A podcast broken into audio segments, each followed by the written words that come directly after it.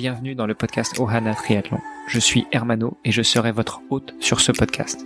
À mes côtés, Olivier De Scuter, le fondateur de la marque Ohana. Tous les jours, en 5 minutes, on vous explique comment lancer une marque de textile de sport et comment performer dans le triathlon. Ce podcast est sponsorisé par Ohana, spécialiste du textile de triathlon, natation, vélo, course à pied. Pour en savoir plus sur la marque, direction ohana.boutique. À tout de suite pour votre première commande.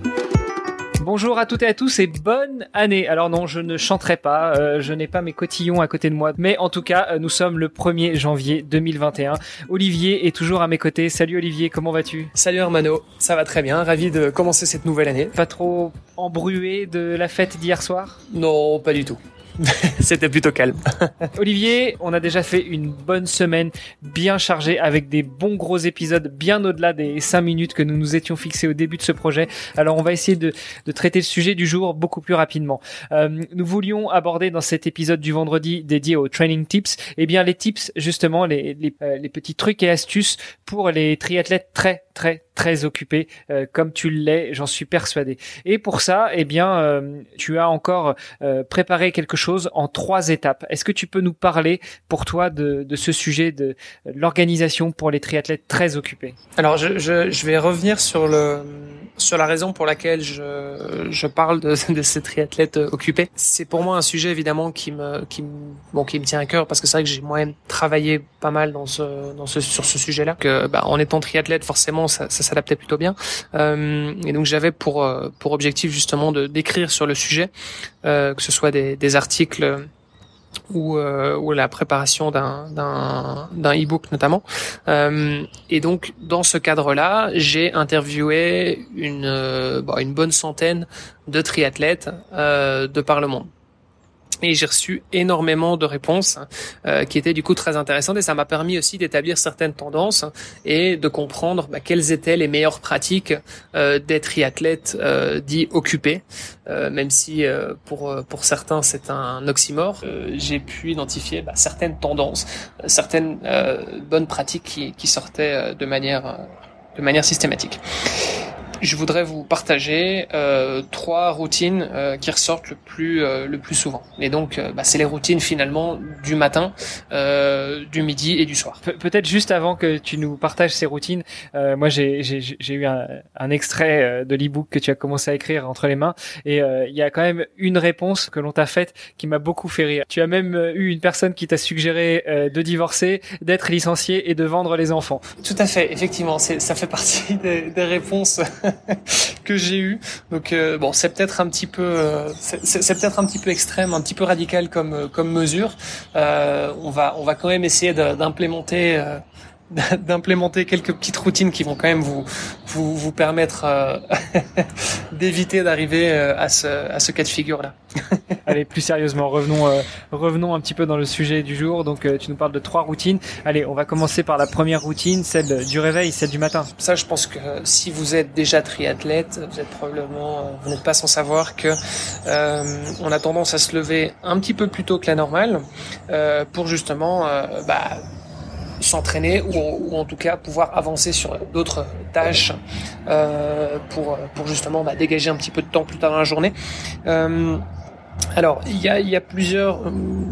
Moi, ce que j'aime bien le, le matin, euh, le fait de me lever tôt le matin, c'est de pouvoir justement bah, effectuer euh, mon, petit rituel. Donc en général, je commence premièrement faire mon lit, pas laisser le lit tel quel. Il y a un bouquin justement sur le sujet qui s'appelle Si tu veux changer le monde, commence par faire ton lit. Et en fait, ça ça permet tout simplement d'avoir euh, accompli une première tâche sur la journée, donc de commencer la journée avec justement euh, cette sensation de bah d'avoir d'avoir accompli quelque chose et d'avoir pu euh, progresser dans, dans notre journée. Bon, bah, je te remercie pour cette technique-là. Moi déjà c'est réglé. Hein, mon épouse se lève après moi, donc c'est elle qui fait le lit. Allez, suivante.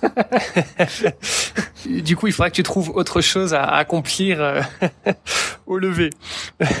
Alors ensuite, quelque chose qui est assez important pour moi. Alors si on a du mal à, à se réveiller le matin, c'est quelque chose qui peut aider pas mal. Euh, c'est tout simplement, c'est d'aller se brosser les dents. Alors c'est un peu bête.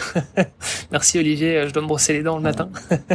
mais euh, mais en fait, si, si, vous le faites au, au lever même du lit, c'est c'est une action qui est en fait très machinale, très répétitive, mais qui permet de se réveiller. Donc ça permet de de créer un peu de, de mouvement euh, et donc ça permet au corps de se réveiller. Donc ça ça vous c'est les c'est les deux minutes dont vous avez besoin pour passer du du stade de euh, je suis encore endormi et, euh, et, je suis à deux doigts de me, me, rendormir dans mon lit au stade de, bah, en fait je, je, me suis réveillé parce que je, voilà je, je, mon corps est rentré en, en mouvement et donc euh, donc voilà donc j'ai pu me brosser les dents euh, boire un verre d'eau donc un grand verre d'eau finalement pendant la nuit, on se déshydrate énormément.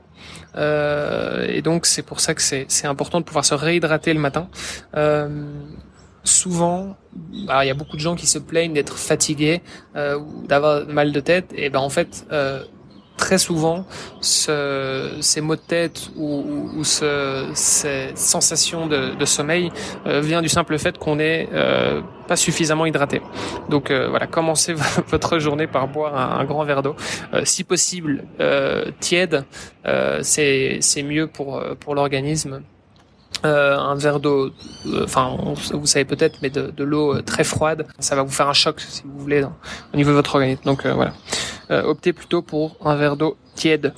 alors si c'est si ça fait partie de votre planning évidemment, bah donc un entraînement sportif. Donc si vous le faites tôt le matin, moi j'aime bien faire des entraînements plutôt de basse intensité euh, maintenant, ça va, ça, encore une fois, ça va dépendre un petit peu de votre plan d'entraînement. Euh, moi, c'est vrai que c'est quelque chose que j'aime bien faire le matin. Euh, alors, profitez-en aussi pour faire une petite séance de mobilité, une séance d'étirement. Ça peut être, ça peut être une séance de yoga aussi, qu'on termine par une, par quelques minutes de méditation. Euh, c'est quelque chose qui fait beaucoup de bien, encore une fois. Alors, je vous donne toute une série de, de choses à faire. C'est, vous n'êtes pas obligé de toutes les faire évidemment. Chacun va adapter ça un petit peu euh, comme il le comme il le souhaite. Euh, mais voilà, ce sont des pistes.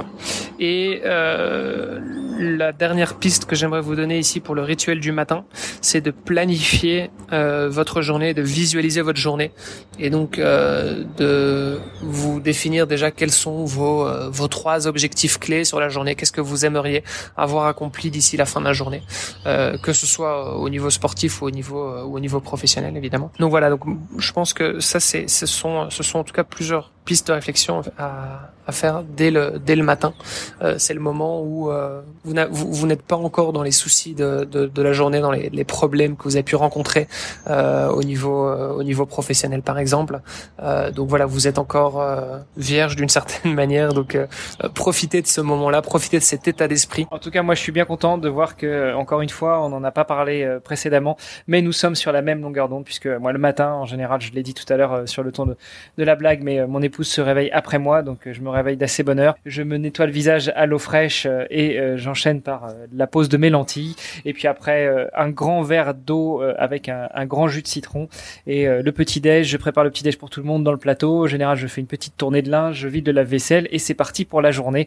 Après avoir enchaîné avec quelques mouvements de, de mobilité, un peu de, de stabilisation, quelques pompes, quelques abdos. Donc voilà, nous sommes dans le rituel du matin c'est parfait, je, je suis rassuré, euh, j'ai, euh, sans le savoir, adopté tes stratégies, suivi tes, tes bons conseils. Au-delà de la matinée, au-delà du matin, au-delà de la phase, la première phase de la journée, euh, nous avons la, la période du midi. Et qu'est-ce que tu nous conseilles à ce moment-là sur la période du midi? En semaine, pour quelqu'un qui travaille des heures de, de, bureau un peu classiques, on va dire. Sur l'heure du midi, bah, c'est une opportunité pour beaucoup de triathlètes euh, d'aller s'entraîner justement. En général, bon, c'est des sorties plutôt courtes évidemment, mais ça a le grand avantage que ce sont des ce sont des entraînements ni vus ni connus pour votre entourage. C'est-à-dire que vous partez le matin, alors hors confinement bien entendu, vous partez le matin euh, pour aller bosser et vous revenez en fin de journée, euh, que vous ayez passé votre pause de midi à, à discuter avec euh, avec les collègues ou, euh, ou à vous entraîner ou même à vous entraîner avec les collègues, c'est peut-être encore mieux d'ailleurs.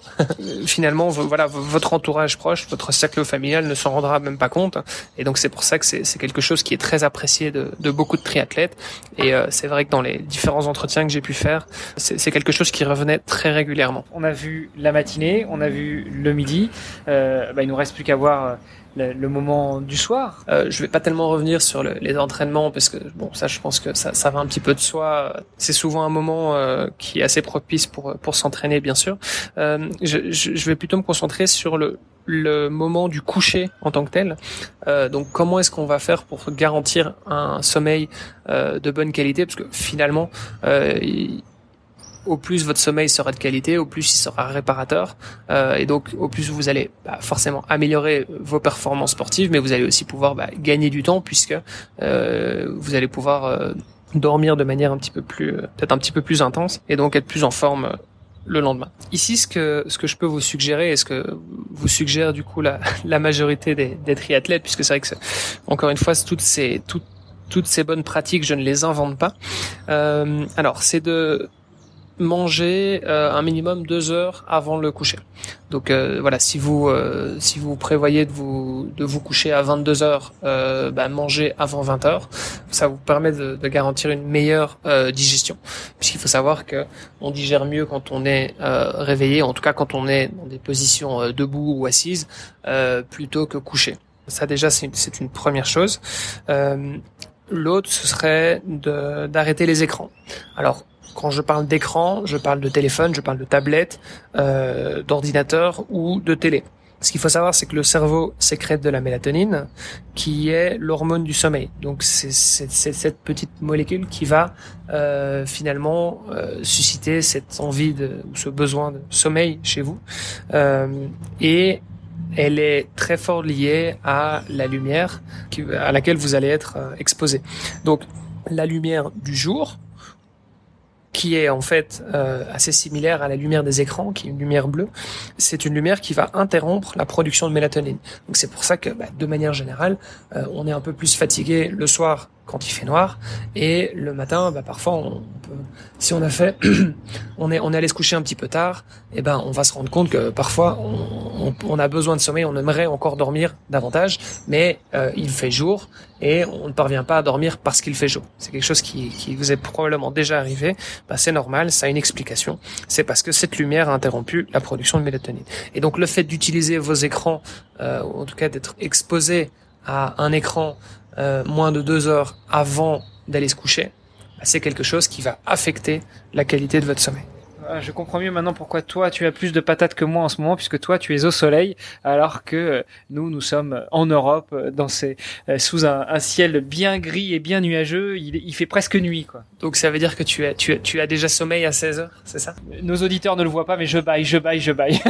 Blague à part euh, tu as tout à fait raison oui c'est vrai le l'obscurité en hiver euh, impacte énormément euh, notre notre alors notre corps bien sûr, euh, mais aussi notre notre mental. Euh, donc voilà, donc effectivement, c'est quelque chose qui est euh, qui est tout à fait vrai et c'est vrai. Enfin moi personnellement, je, je le sens aussi beaucoup euh, ici puisque je, je suis en, en, Colombie et que j'ai du soleil à peu près tous les jours.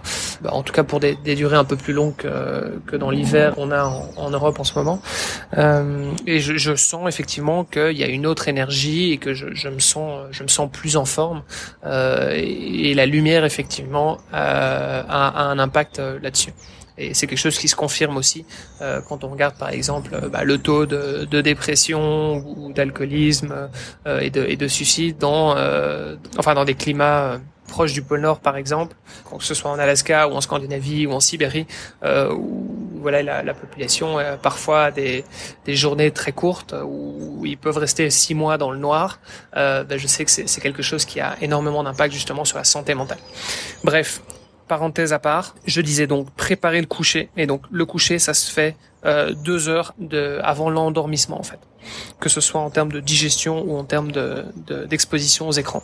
Et alors pour terminer, euh, parce que on, on, est encore une fois un petit peu plus long que d'habitude, euh, ce que je peux vous recommander, c'est de laisser euh, votre téléphone en dehors de la chambre. Ça va vous éviter tout simplement bah, d'être exposé à l'écran hein, de manière assez simple, euh, mais ça va aussi, euh, ça va aussi vous, vous éviter d'être tenté euh, finalement de, de prendre votre téléphone et de, de commencer à, à, lire vos mails, à regarder vos, vos notifications et votre et votre fil d'actualité Facebook dès le réveil.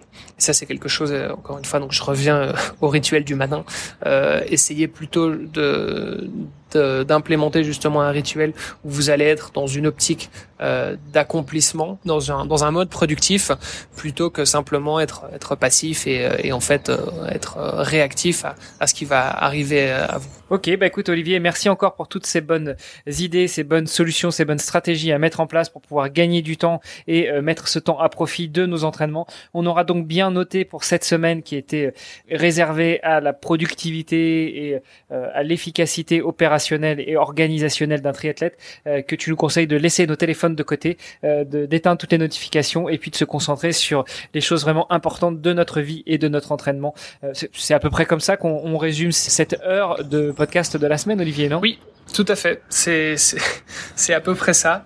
Euh, je pense qu'il y a encore beaucoup de choses qu'on pourra traiter, mais euh, voilà, comme on l'a dit, on sera euh, avec un peu de chance, on sera encore là euh, dans un an et euh, je pense que ce sera l'occasion effectivement au rythme d'un épisode par jour d'aborder euh, tous ces sujets-là. Parfait. Écoute, la semaine prochaine, euh, on a décidé de parler à nouveau de triathlon, de l'histoire du triathlon et au-delà même de passer sur l'ultra triathlon, des différents records et autres. Donc on vous donne rendez-vous la semaine prochaine pour un nouvel épisode et puis d'ici là, passez un très très bon week-end de nouvelle année 2021 et on vous présente encore tous nos voeux. Olivier, euh, pareil pour toi et je te dis bah du coup à lundi. Très bon week-end à tous. Ce podcast est sponsorisé par Ohana. Pour en savoir plus sur les textiles et les valeurs de la marque, rendez-vous sur. O-H-A-N-A.boutique. À tout de suite pour votre première commande.